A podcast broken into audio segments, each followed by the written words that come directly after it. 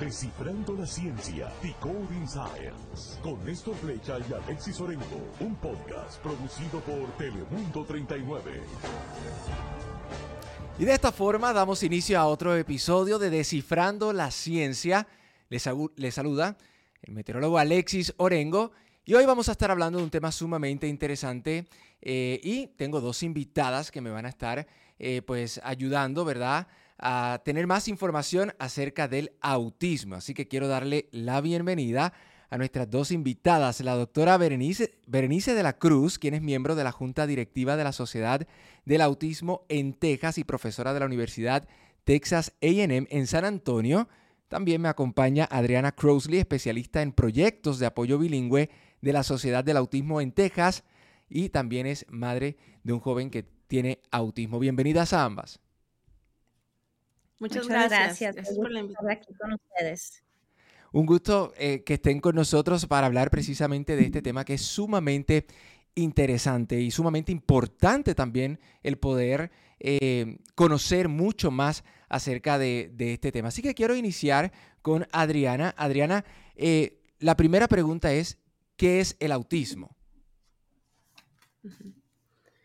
El autismo es una condición del desarrollo. Normalmente se detecta antes de los tres años. El autismo tiene que ver, ah, afecta la comunicación, las habilidades sociales, la forma en las que los niños se relacionan con otras personas y también muchas veces afecta lo que es la autorregulación.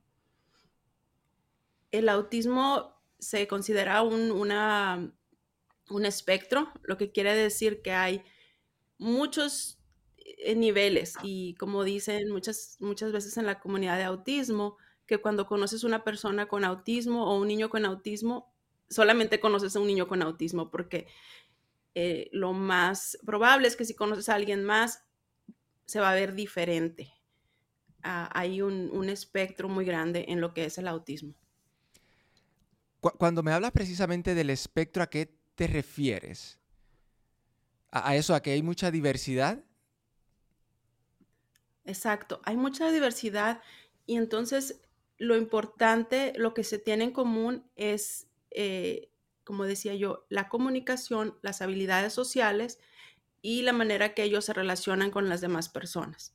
Pero esto puede ser a, niveles muy diferentes. Entonces, hay personas que tienen autismo, que son autistas y que pueden hablar y pueden comunicarse y hay personas eh, autistas que no se pueden comunicar con palabras, que a lo mejor utilizan algún, algún aparato, un iPad para comunicarse. Entonces, es toda esa gama de, de, espectro que, que hace que haya tantas diferencias.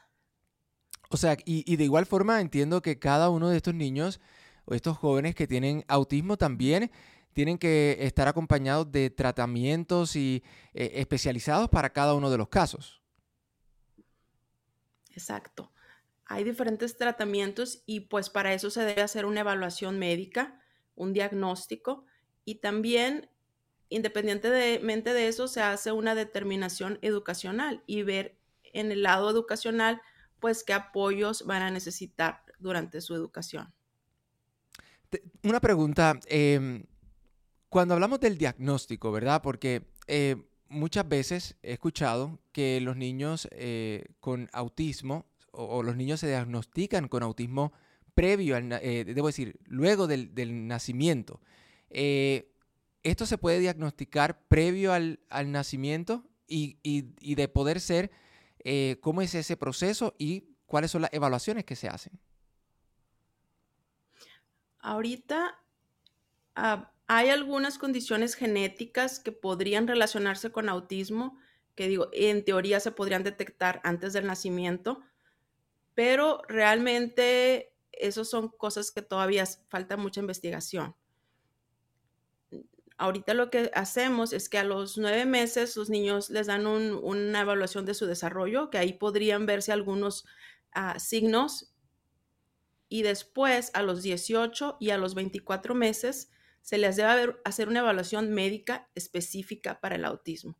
No hay algún examen que, como diga, como sería de sangre o algún examen de imagen que podría darnos el diagnóstico. El diagnóstico se realiza mediante la clínica. Ok, y luego entonces del, nacimiento, em, ¿a qué edad es que se puede tener un diagnóstico más, no sé si la palabra correcta es preciso o exacto, o un diagnóstico de, autismo? ¿A qué, ¿A qué edad?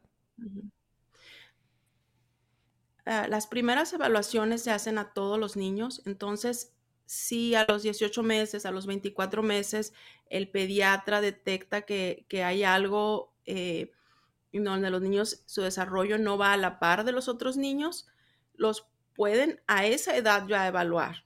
El, la evaluación puede ser en edad temprana y es lo que se recomienda. Entre más temprana se puede hacer una evaluación y un diagnóstico, es lo ideal porque se pueden dar esos tratamientos. Antes de pasar a los tratamientos, quiero, quiero eh, saber, ¿hay algo que, por ejemplo, los padres pueden estar pendientes eh, o que puedan tener algún tipo de indicativo de que, eh, por ejemplo, necesito llevarlo a una evaluación? ¿Hay algo que ellos puedan saber? Obviamente sabemos que hay los indicadores tempranos y síntomas para clasificarlos dependiendo de su edad. Entonces nosotros sabemos que podemos ver en los bebés muy chiquitos que eh, empezando desde que son, desde que nacen, cuando empiezan a balbucear ellos, a hablar y a socializarse, si a cualquier momento hay una pérdida de la capacidad de poderse comunicar o socializar, eso definitivamente debe de alertar a los padres a buscar una evaluación. Entonces pueden este, buscarla con su pediatra, por ejemplo, ah, pero específicamente, por ejemplo, si empezamos a ver a los seis meses eh, ya los, los bebés empiezan a tener ese contacto visual, ¿no?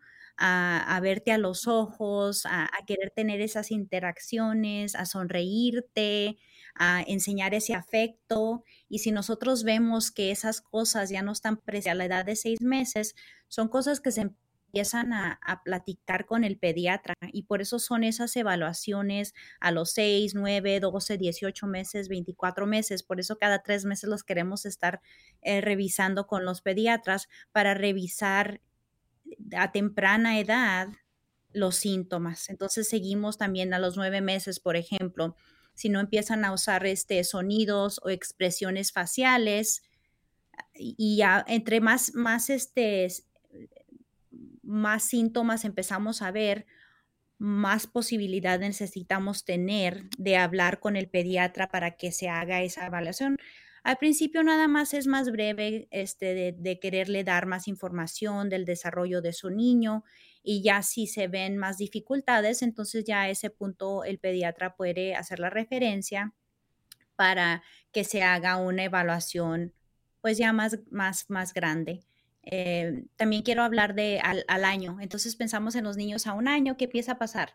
Y empiezan a ellos a responder a su nombre, tú le llamas, Paco, ellos voltean a verte, a no ser que estén ocupados haciendo algo, pero en lo general ellos empiezan a responder en su nombre, también empiezan a usar muchos gestos, a, señalar, a, balbucear, a empezar a, usar sus primeras palabras. Entonces tenemos que ver toda esa comunicación y socialización que está pasando, eh, que empieza a pasar cuando ya ellos cumplen un año de edad. Y si vemos que esas cosas no empiezan a suceder, tenemos que empezar a tener esas eh, conversaciones con el pediatra. Ya llegando a los 16 meses de edad. antes antes de, seguir, eh, tengo una, pregunta porque eh, me está mencionando el pediatra. Es decir, el pediatra es la persona, el doctor, el médico en, eh, que hace la evaluación y que hace el diagnóstico de autismo. No, el, el, pediatra en general usualmente no son los que van a hacer el diagnóstico, pero va, a ser el primer, la primera persona con que se tiene esas conversaciones, porque ellos van a estar revisando el, desarrollo del niño. Entonces, con ellos tienen la primera conversación y ya más dificultades, entonces es una referencia a un especialista, como un neurólogo, un pediatra del desarrollo que, se especifica, eh, que específicamente tiene el, ah, la especialidad en poder identificar el autismo. Ok, pero esa primera conversación y esas primeras eh, preguntas o dudas se hacen eh, con el pediatra de cabecera del niño. Y ya entonces el pediatra guía al, padre hacia dónde tiene que dirigirse. Perfecto. Entonces me estaba hablando de eh, luego que pasa el año. Ya después del año empezamos a llegar, bueno, ya a los 16 meses, entonces el niño ya, este, si para los 16 meses, un año, cuatro meses, ya no está diciendo ninguna palabra, ya nos empezamos a preocupar un poquito más. Usualmente los niños al año empiezan a decir sus palabras, para ya para los 16 meses, si el niño no tiene ninguna palabra, definitivamente tenemos que tener esa conversación con el pediatra y buscar alguna evaluación. No necesariamente quiere indicar que tiene que ser autismo, pero nos indica que el desarrollo no está ocurriendo como lo esperamos y necesitamos ver un poco más esa información. Y esas palabras que usted me menciona son palabras eh, como mamá, papá, eh,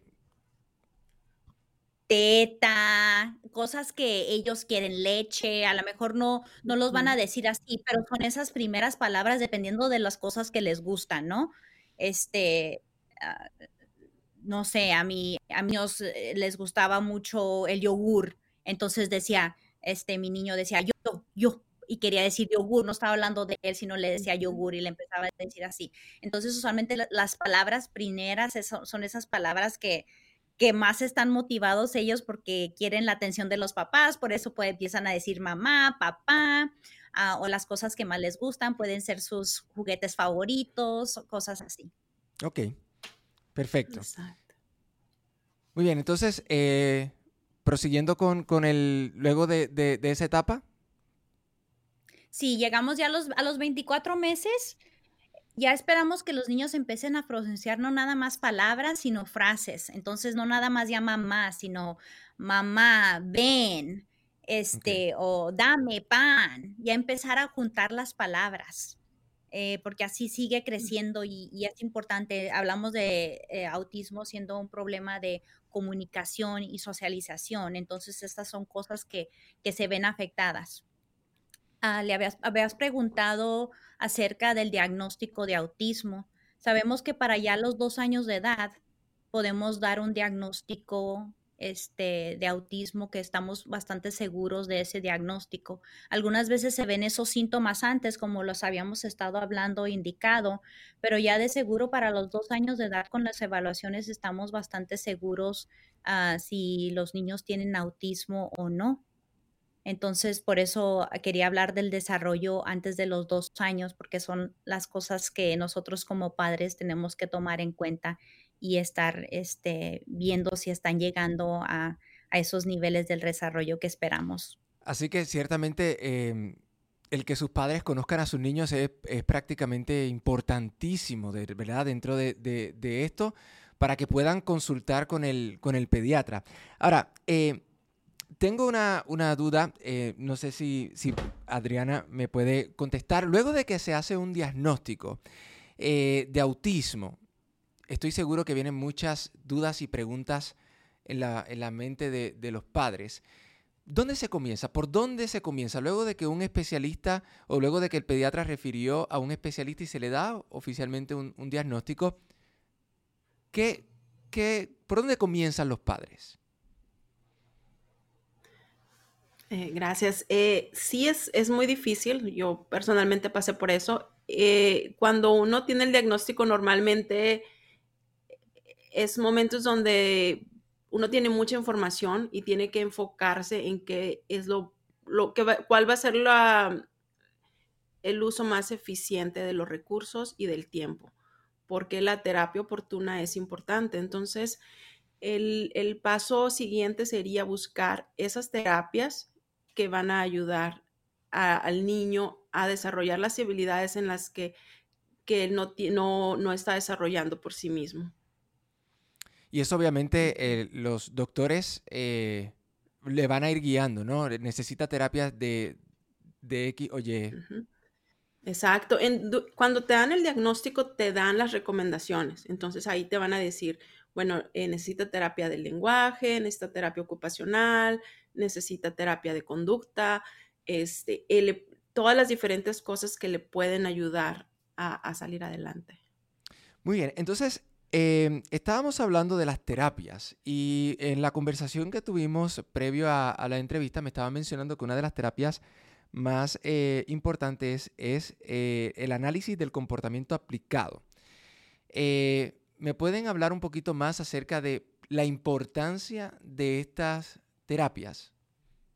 Sí, eso es lo que yo me especializo, por eso voy a hablar un poquito y claro que también compartir este como, como mamá su experiencia, Adriana, y eso es muy importante también. Pero eh, primero voy a hablar un poquito del análisis conductual aplicado. Entonces sabemos que es una de las mejores terapias para, para ayudar a, los, a las personas con autismo. ha habido ya muchas investigaciones Ah, que sabemos que esto es algo que le ayuda a los niños desde que empiezan a estar chiquitos y hasta que crecen. Ah, algunas veces los niños necesitan la terapia nada más algunos meses o algunos años y otros niños dependiendo de sus necesidades es algo que lo, que lo pueden necesitar por, más, por tiempo más largo.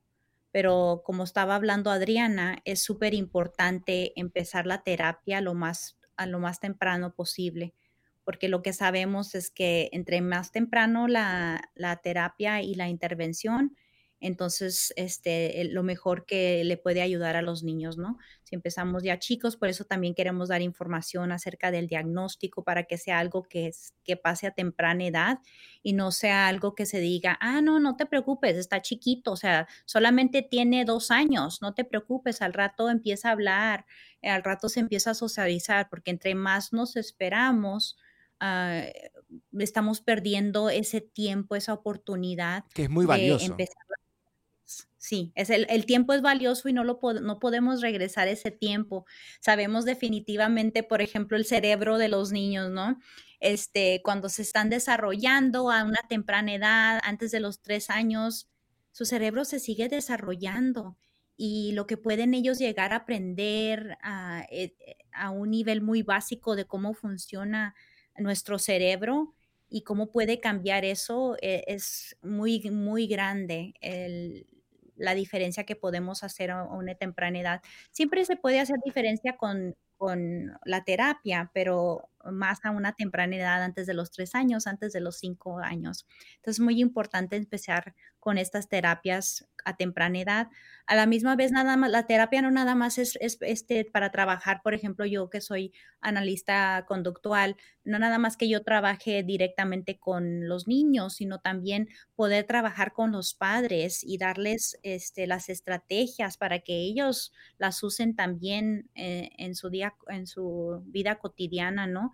Eh, se trata de, tratar de, cambiar el medio ambiente, de proveerle este soporte a los niños de una manera diferente para que así ellos empiecen a desarrollar esas habilidades de comunicación, de socialización que no están ocurriendo este, así con, el desarrollo típico, ¿no? ¿Y cuáles son esas, eh, digamos, en, qué consiste como tal la terapia del comportamiento? ¿Y, por qué es tan importante dentro de todo este proceso? Pues la terapia del comportamiento consiste en ver las dificultades que tienen los niños. Por ejemplo, si sabemos, si tengo un niño de tres años que estoy trabajando con él y se puede decir que no tiene manera de comunicarse. Algunas veces los niños no empiezan a hablar, no tienen ninguna palabra que se pueda comunicar. Ah, lo que vemos algunas veces de las diferencias con autismo a, comparación de personas que tienen problemas nada más del habla, es que algunas veces no se compensa esa comunicación con cosas que aunque no puedan hablar, cuando alguien solamente tiene problemas de comunicación, entonces empiezan a como que a señalar, te quieren eh, tratar de decir las cosas, a lo mejor no les salen bien todas las palabras, pero se tratan de comunicar con, con otras maneras y algunas veces no vemos esto en los niños con autismo, entonces es importante eso, empezar a ayudarles en las habilidades que no están teniendo, en especial nos, nos enfocamos mucho en la cuestión y, y en, crear esas habilidades de poder este, comunicarse con sus palabras, pero empezando algunas veces necesitamos usar otras maneras de comunicación a muy temprana edad, por ejemplo, la atención conjunta es algo muy especial. La atención conjunta se trata de cómo compartimos nosotros atención con otra persona y, para, para tener también esa socialización. Sabemos que la atención conjunta es algo que se empieza a desarrollar a muy temprana edad y que en los niños con autismo ah, algunas veces no se desarrolla. Entonces nosotros podemos, con la terapia de y del análisis conductual apitado, podemos empezar a trabajar también en, esas, en esa manera de la, de la comunicación y de la atención conjunta. Ah, también si tienen dificultades, por ejemplo, algunas veces ah, hay, hay, ciertas, ciertas personas que los niños algunas veces no son independientes este, esperan que, sus papás les hagan las cosas o, se enojan si no se les hacen muy rápido, tienen dificultades de, esperar eh, su turno. Claro que todo, dependiendo de la edad, ¿verdad? Todo, todo niño algún tiempo tiene dificultad especial su turno, especialmente si es algo que les gusta mucho, pero los comportamientos que vemos en el autismo no son comportamientos que no se ven nunca en ningún niño, sino, sino que usualmente pasan o con mucha frecuencia o no pasan suficientemente. Entonces, por ejemplo, con, mi ejemplo de, esperar, no es que otros niños no tengan problemas para esperar, pero algunas veces los niños con autismo siempre tienen esos problemas de esperar, o sea, y, o cuando, cuando, cuando los haces esperar se pueden poner quizás muy, muy explosivos. Eh, dependiendo, como dijo también este, mi compañera Adriana, eh, vemos el espectro del autismo. Entonces yo les estoy dando unos ejemplos de, diferentes personas con autismo, pero todos pueden ser diferentes. Sabemos que todos tienen los problemas de comunicación y socialización, pero como esos problemas se, ven en sus vidas, pueden ser bastante, bastante diferentes. Entonces tener esta ayuda a la temprana edad es importante, sí. Exacto, es sumamente importante, ¿verdad? y yo creo que lo hemos recalcado a través de la conversación de que hay que estar muy al pendiente del comportamiento de los niños, de, de, tener esa conversación a tiempo con los, con los pediatras y, y, conversar ¿no? de, las, de cuáles pudieran ser las inquietudes. Si usted ve que algún comportamiento que usted entiende, déjeselo saber al pediatra y el pediatra es la persona que, que, que está especializada ¿no? en, en, en, poder guiarlo eh, en, ¿verdad? en lo que pudiera ser este, este diagnóstico. Eh, quiero ahora hablar, ¿verdad? Porque ya hemos hablado de eh, las diferentes etapas del desarrollo y, de, la, de, la, detección, ¿verdad? Del, autismo, eh, de cuando se le da un diagnóstico, de las terapias, pero yo, como mencionaba anteriormente, eh, puedo pensar que, dentro de la, de la, de, la mente de estos padres hay muchas preguntas. Así que, ¿cuáles son, si podemos empezar con Adriana, eh, voy a empezar con, usted, que me hable de cuáles son esas preguntas más frecuentes. Luego le voy a hacer la pregunta eh, a la doctora Berenice, eh, cuáles son esas preguntas más frecuentes dentro de los tratamientos. Así que voy a iniciar con, Adriana. Bueno, pues la, la, pregunta más frecuente es lo que tú ya nos hiciste ahorita. ¿Cuál es el siguiente paso? Ya tengo el diagnóstico, ¿qué hago? Entonces, los papás quieren saber bueno, qué tipo de terapias van a ser más útiles para nuestros hijos. Eh, ya hemos hablado de la terapia conductual, también está la terapia del lenguaje, este, que, va a ayudar a los niños a desarrollar esas habilidades, y la terapia ocupacional, que va a trabajar con ellos. Eh, una parte que muchos niños con autismo tienen es la parte sensorial, es algo que la terapia ocupacional puede ayudar también puede trabajar con todo lo que es el motor fino, este, eh, y el, tratar de engancharlo en actividades. Yo como mi hijo, él en la terapia ocupacional pues juega muchos juegos, interactúa mucho con su terapista y, este, es, eh, ayuda también a que ellos puedan hacer esas conexiones este, con las personas. Hay otros tipos de, terapias eh, como las terapias que dan en la escuela, que tienen que ver con la educación, las terapias ah, que tienen que ver con el desarrollo social. Hay varios tipos de terapias de este tipo. Eh, lo más conocido pues son los grupos de, destrezas sociales, las historias sociales, este, y también ah, hay bueno, hablando ya de, tratamiento farmacológico, pues muchos padres quieren saber cuál es el medicamento que les pueden dar a sus hijos si tienen autismo.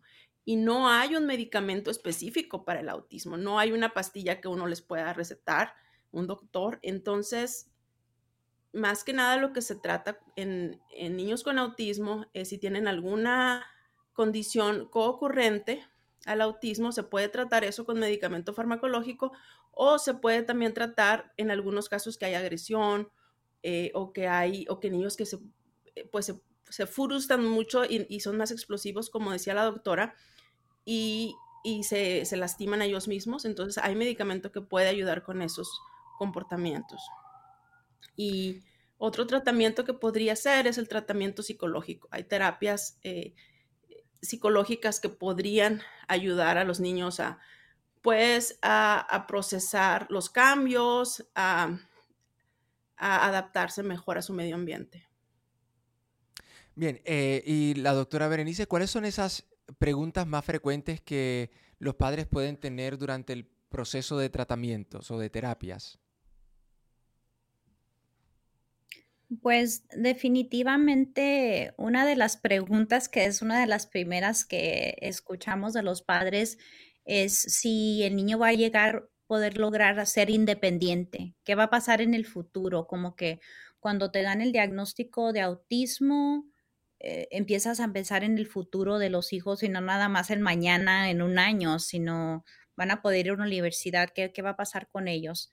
Y Claro que es una pregunta muy importante y no necesariamente tenemos la habilidad de saber específicamente para cada niño cómo va a estar el futuro, eh, pero la información que sí les damos es saber que lo que una de las cosas que ya hablamos, que es la intervención temprana, es súper importante. El segundo punto que no hemos hablado mucho, pero que es súper importante en el pronóstico de los niños, es si están los padres involucrados en su tratamiento. Nosotros sabemos que los padres que están involucrados, que conocen a los niños, que empiezan a saber y a ver ah, las intervenciones que se están usando con, las terapias en, la escuela. O sea, si ellos están siendo parte de, de ese tratamiento, esa es una de las mejores cosas que puede pasar para la vida de ese niño y sabemos que esos niños que tienen los padres que están involucrados pueden lograr más, aun si el nivel de, de autismo es, es, más grave o no, porque cuando diagnosticamos el autismo se diagnostica en, en diferentes niveles, entonces tiene nivel 1, nivel 2 y nivel 3.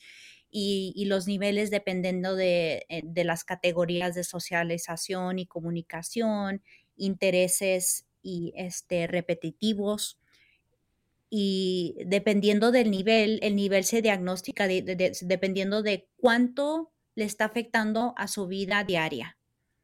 Entonces, algunas veces cuando tenemos niños que decimos, ¿sabes qué? Pues este niño no, no, no dice ninguna palabra, no se comunica con gestos, no tiene manera de comunicarse. Entonces, quizás le demos el nivel 3 a ese niño en su comunicación y en su socialización. Y si empezamos a hablar con los papás de ese niño, pueden decir, bueno, pues a lo mejor él no va a poder ir y vivir solo, no va a poder tener un trabajo, no, esas son las preguntas que tenemos. Y, pero lo, lo, que sí podemos decir es que no importa ese nivel donde empiece, sino que importa lo que, cómo nosotros vamos a reaccionar a esa situación. Si nosotros traemos esta intervención temprana, nos ponemos a estar realmente parte de, de esa intervención con ellos, Ah, durante su vida como padres, esas son las, las, cosas que más van a impactar cómo van a estar ellos en el futuro. Entonces, uh, también pienso que eh, eso es algo muy importante que deben de saber los padres, que ellos tienen la habilidad de poder cambiar ese, ese futuro para sus hijos. Y eso es importante saberlo, eh, porque obviamente eh, si la presencia, ¿verdad?, de, los padres en, el desarrollo de todo niño es, es sumamente importante, pero involucrarse también en, lo que son las terapias, en lo que son todos los, eh, procesos, ¿verdad?, de, los niños, ya vemos que es sumamente importante. Pero eh, hemos hablado, ¿verdad?, acerca de los padres, pero no sé si, alguien, si una de las dos me pueda contestar. Eh, la importancia de las escuelas, de los maestros, involucrarse también en ayudar y brindarle las herramientas a estos niños y jóvenes. ¿Cuán importante es que, se le dé, ¿verdad?, esas herramientas a los, a los niños y jóvenes que tengan autismo. Yo creo que se puede complementar porque son cosas que son tan amplias que se pueden ver desde muchos puntos de vista. Este, las escuelas van a poder hacer adaptaciones para que los niños puedan continuar su educación de manera más fácil. A veces es tan simple como darles más tiempo en un examen, este, que ya es una adaptación que están, que están teniendo para, para que ellos tengan más éxito con su educación. Y a veces son cosas pues que requieren un poquito de más esfuerzo, que, que, sería, por ejemplo, pues que tengan ellos una persona que esté ahí apoyándolos y ayudándolos a que estén enfocados en lo que, lo que sigue, este, y, y que esté eh, ayudando a que los comportamientos este, no, no estén afectando la educación. Entonces ya sería algo, un, apoyo más grande. Entonces hay, igual como hay un, autismo eh, en un espectro, pues también el apoyo se daría de acuerdo a, las necesidades del niño. Una cosa muy importante en la educación es que se busca que haya la mayor inclusión. Entonces, que los niños estén con, con niños eh, lo que se llama neurotípicos, que no tienen este, algún diagnóstico eh, el mayor tiempo posible. Claro, para que haya, como bien menciona, esa, esa inclusión. Eh, eh, doctora, siguiendo por la misma línea, la importancia de los maestros y la educación en estos niños y jóvenes con autismo. Sí, es sumamente importante, porque si ya empezamos a pensar a la edad que empiezan a ir los niños a la escuela, pues pasan una mayor parte del tiempo en la escuela. Entonces es importante que los maestros estén capacitados para poderles proveer los servicios educativos que son necesarios para los niños. Y este, eso va a ser una gran diferencia en la vida del niño todos obviamente tienen el derecho a, una educación y, los niños con autismo algunas veces, como estaba diciendo Adriana, eh, algunas veces pueden llegar a necesitar solamente una adaptación muy chica. Algunas veces no necesitan ninguna adaptación. Hemos hablado un poco de, del diagnóstico médico. Eh, pero cuando van a la escuela sí se puede llevar ese diagnóstico médico, pero se busca una evaluación educacional a ese punto que la evaluación educacional es, se hace un poco diferente. Lo que se ve es cómo le está afectando el autismo al niño en su, en su educación. Y algunas veces los niños no, no necesitan esos soportes. Hay unos niños que no los necesitan, entonces no están recibiendo servicios especiales por eso pero si, si están necesitando eso, entonces es sumamente importante que las personas estén capacitadas para poder proveer esos servicios apropiadamente y de esa manera em, empiecen los niños con autismo a aprender, ¿no? Porque si no se pueden hacer esas adaptaciones, algunas veces no, no, van, a, no van a aprender lo que necesitan. Bien, entonces ahora vamos a hablar acerca de los recursos y, y, vamos a iniciar con em, eh, eh, Adriana. Háblanos acerca de, los recursos y las ayudas que, están disponibles. Me, mencionas que, me mencionaste que eras madre de un, joven con autismo. Eh, ¿Cuán fácil o difícil se hace conseguir estas ayudas? Bueno, eh, no siempre eh, es fácil yo sé que este podcast se escucha en toda Latinoamérica y nosotros, de hecho, muchas veces recibimos llamadas de otros países en donde no todas estas terapias y tratamientos están disponibles. Entonces, eh, obviamente varía mucho de dónde viven las personas, eh, va a ser qué tan accesibles sean esos recursos. Eh, en Estados Unidos, pues yo creo que si hay un poco más de apoyos. Eh, eh, se vería, yo normalmente trato de, con las familias de ver, ok, vamos a, buscar lo que es la parte médica y, tratar de, que ellos tengan las terapias que necesitan por, en esa parte. Después se ve, bueno, yo, yo lo, sigo con lo educacional, ver que en la escuela estén teniendo el apoyo que necesitan, eh, ver si hay algún programa estatal o gubernamental que puedan ayudar a las familias. Y al final, pues buscar organizaciones como la de nosotros, organizaciones eh, privadas o sin fines de lucro que, tengan alguna beca o algún programa. Entonces, más o menos así es como, como yo trato de, ver que las familias estén teniendo todos los recursos disponibles en su área. Y en términos de las terapias, eh, sabemos que también eso va a depender obviamente de la, localización, pero eh, los recursos también están disponibles. Sí, claro. Entonces, este, pues también dependiendo de en qué país están, es cómo se cubren los servicios, ¿verdad? Pero para como ejemplo, en los Estados Unidos, si quiere recibir terapia eh, del habla, terapia ocupacional, terapia del análisis conductual aplicado, esas son cosas que eh, se cubren por el seguro médico.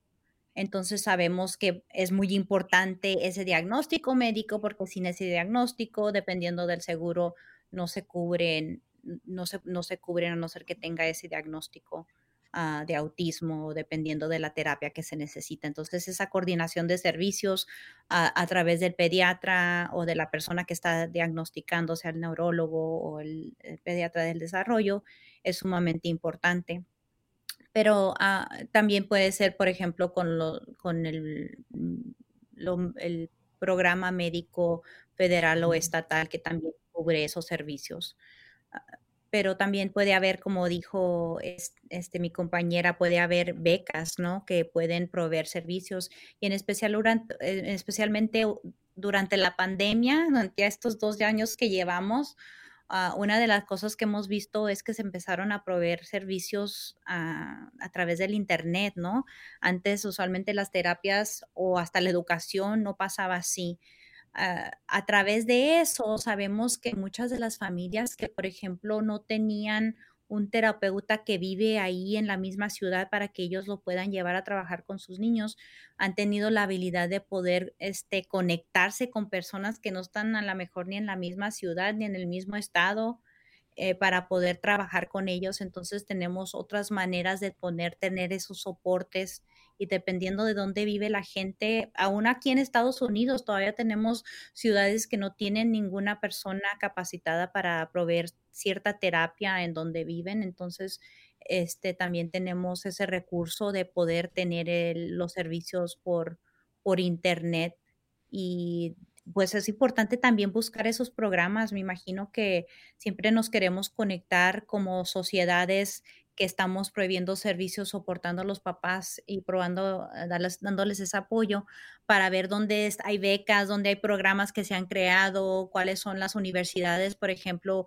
muchas veces nosotros tenemos becas que podemos darles a los papás para poder, este, por ejemplo, muchas veces hay programas de entrenamiento para los padres y cuando participan en esos programas no hay costo y es, algo que pueden ellos tener este, y, no importa dónde se viven, esos son, son cosas que son abiertas para cualquier persona. Entonces tratamos de buscar lo, necesario, pero es de tener alguien empezando con su pediatra que empiece a conectarlos con los servicios donde usted vive. Qué bien, interesante esa parte de que la pandemia ayudó a que ciertos servicios eh, que no estaban disponibles físicamente, eh, ahora están disponibles a través de, del Internet. Yo creo que eso, eh, ¿verdad? Si podemos sacar algo positivo de esta, de esta situación de la, de la pandemia, es que el Internet se ha utilizado efectivamente para, ¿verdad? Abrir las puertas al mundo, a muchas cosas que a lo mejor antes eran prácticamente impensables. Y es, y es bueno saber, eh, ¿verdad? Que se está utilizando estos tratamientos, estas terapias eh, a través de, del Internet, ¿verdad? Para el beneficio de estos niños y jóvenes. Eh, quiero hablar brevemente acerca de las estadísticas. Estuve cuando este tema me lo sugirieron.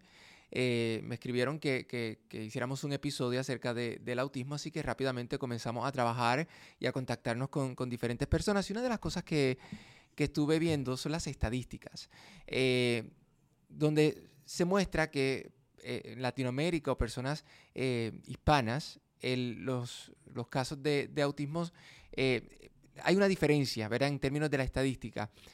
¿A qué se debe eso?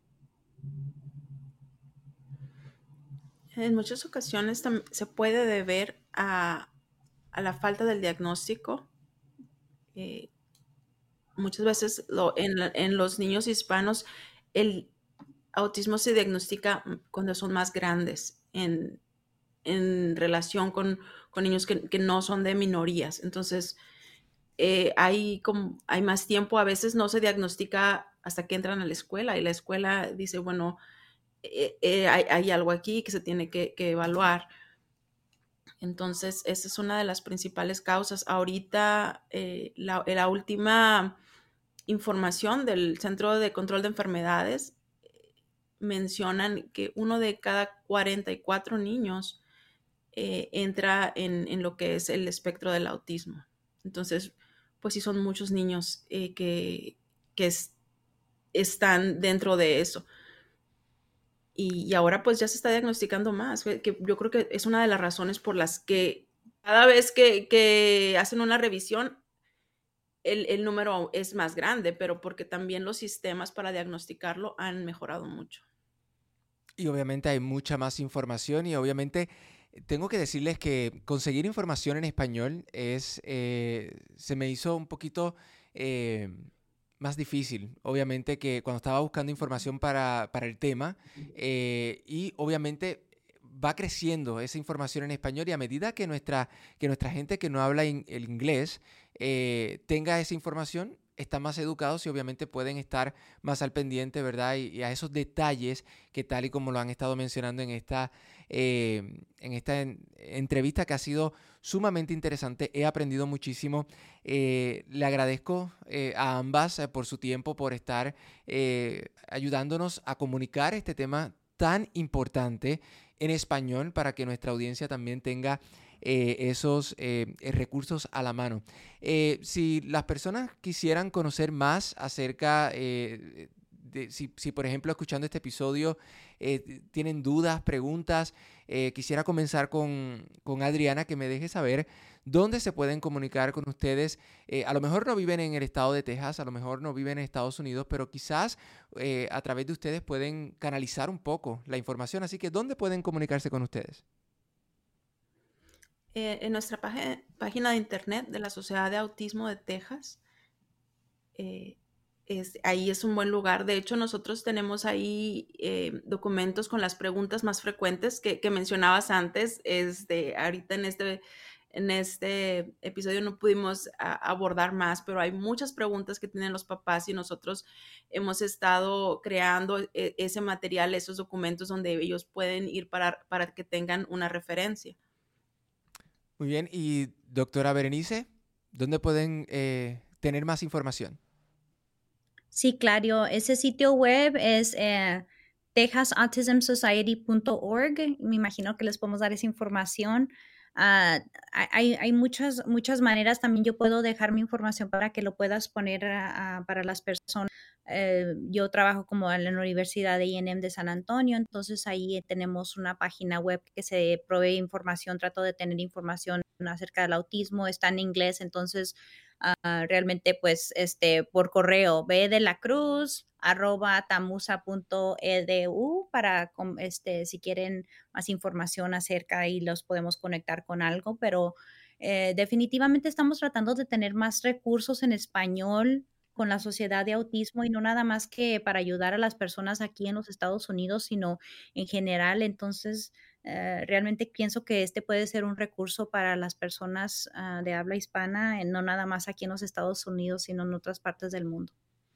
Así es que nuevamente muchísimas gracias a las personas que nos están escuchando. Ya eh, eh, ven que es importante, ¿verdad?, estar muy al pendiente del desarrollo de nuestros niños y mantener esa comunicación entre los padres, entre los niños, entre los especialistas, entre los médicos, incluso hasta los maestros que pueden hacer una diferencia tan grande, ¿verdad?, en la vida de, los niños y de los jóvenes con autismo. Así que nuevamente muchísimas gracias a ambas por estar eh, con nosotros en este episodio. Gracias. Muchísimas gracias a toda nuestra audiencia eh, por estar con nosotros en este episodio donde tuvimos en esta ocasión dos expertas que nos estuvieron hablando desde diferentes perspectivas acerca de este tema tan importante como hemos mencionado anteriormente, el autismo. De hecho, eh, les recuerdo que nos puede sintonizar a través de nuestra eh, plataforma en internet, telemundo39.com. También estamos en todas nuestras plataformas, en Apple TV, Roku, también estamos en Fire TV, en nuestra aplicación móvil de Telemundo 39, así que estamos también en la plataforma favorita de podcast. Allí nos puede escuchar. Hoy estuvimos conversando acerca del autismo, un tema, pese a que como ya hemos mencionado, un tema que es sumamente importante estar eh, hablando acerca de, él y, la importancia de tener estos recursos en nuestro idioma en español. Será hasta una próxima ocasión. Gracias por escuchar Descifrando la Ciencia, Decoding Science, un podcast producido por Telemundo 39.